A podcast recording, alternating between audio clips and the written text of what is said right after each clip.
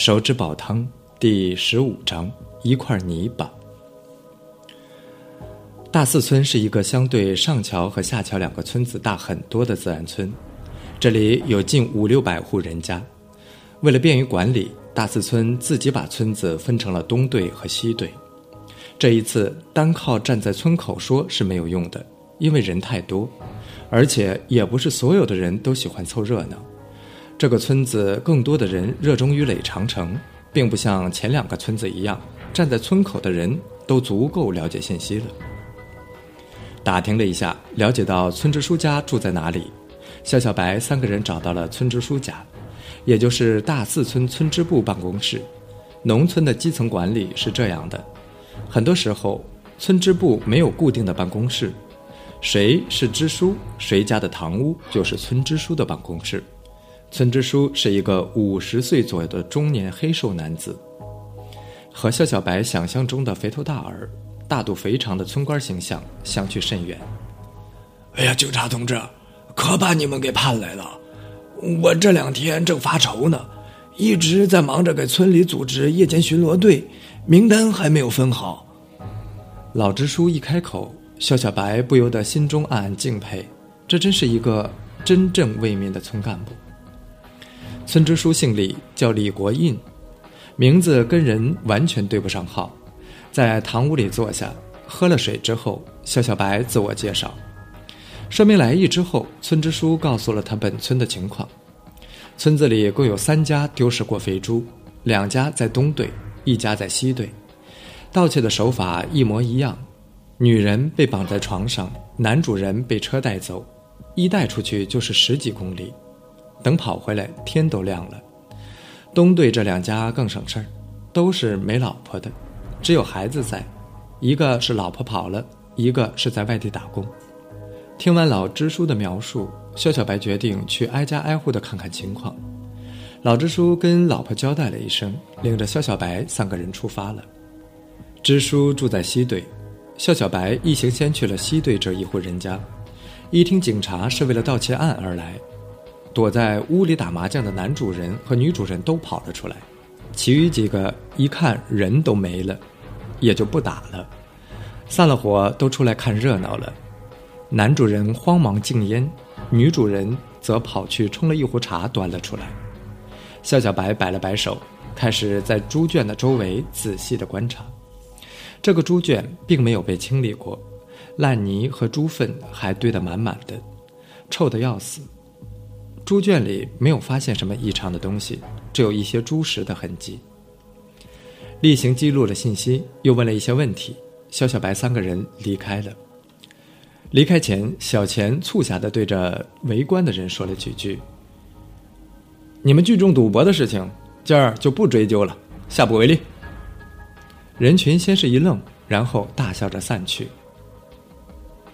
钱串子，你就不能正经会儿？小猪埋怨道：“我刚才有不正经吗？我很严肃的。我刚才是在警告他们不要聚众赌博。”小钱一脸的委屈相，眼睛中却掩饰不住的笑意。肖小白摇摇头，假装没有听到。这一家人，夫妻俩都是个流光锤，整天就知道玩为了两头猪，半年喂不肥，结果还让人给偷了。你说现在这天，多招影子呀！他们也不说把猪圈清理清理，猪都不在了，也不知道爱干净。老支书一边说一边摇头，一副恨铁不成钢的样子。农村人最看重的是勤劳，假如你不努力干活，不勤快，就是会被人看不起的。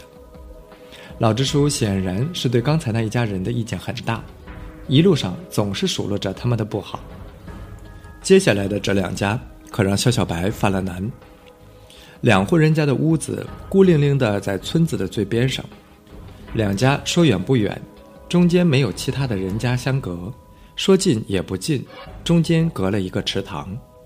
村里宅基地没有了，他们又要盖房，那就把这里给了他们。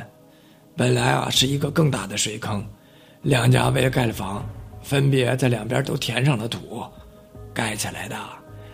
每次夏天下雨的时候，屋子里都要过水。过水是农村特有的说法，就是屋子里雨季的时候，地面上全部都湿透了，也就是说，屋子里面的下层的土壤全部被水浸透了，这就是过水。肖小白开始犯难，是在检查了两家的猪圈之后，猪圈里是没有发现任何异常，里面都被铲得干干净净，没有发现人类的骨骼或者是人类组织的分布，但是两家人的厨房里都发现了血迹。对于血迹的解释，两家人又出奇的一致。猪被偷了之后，就把家里的所有鸡都宰掉了，免得再为小偷养。要吃也是自己吃的。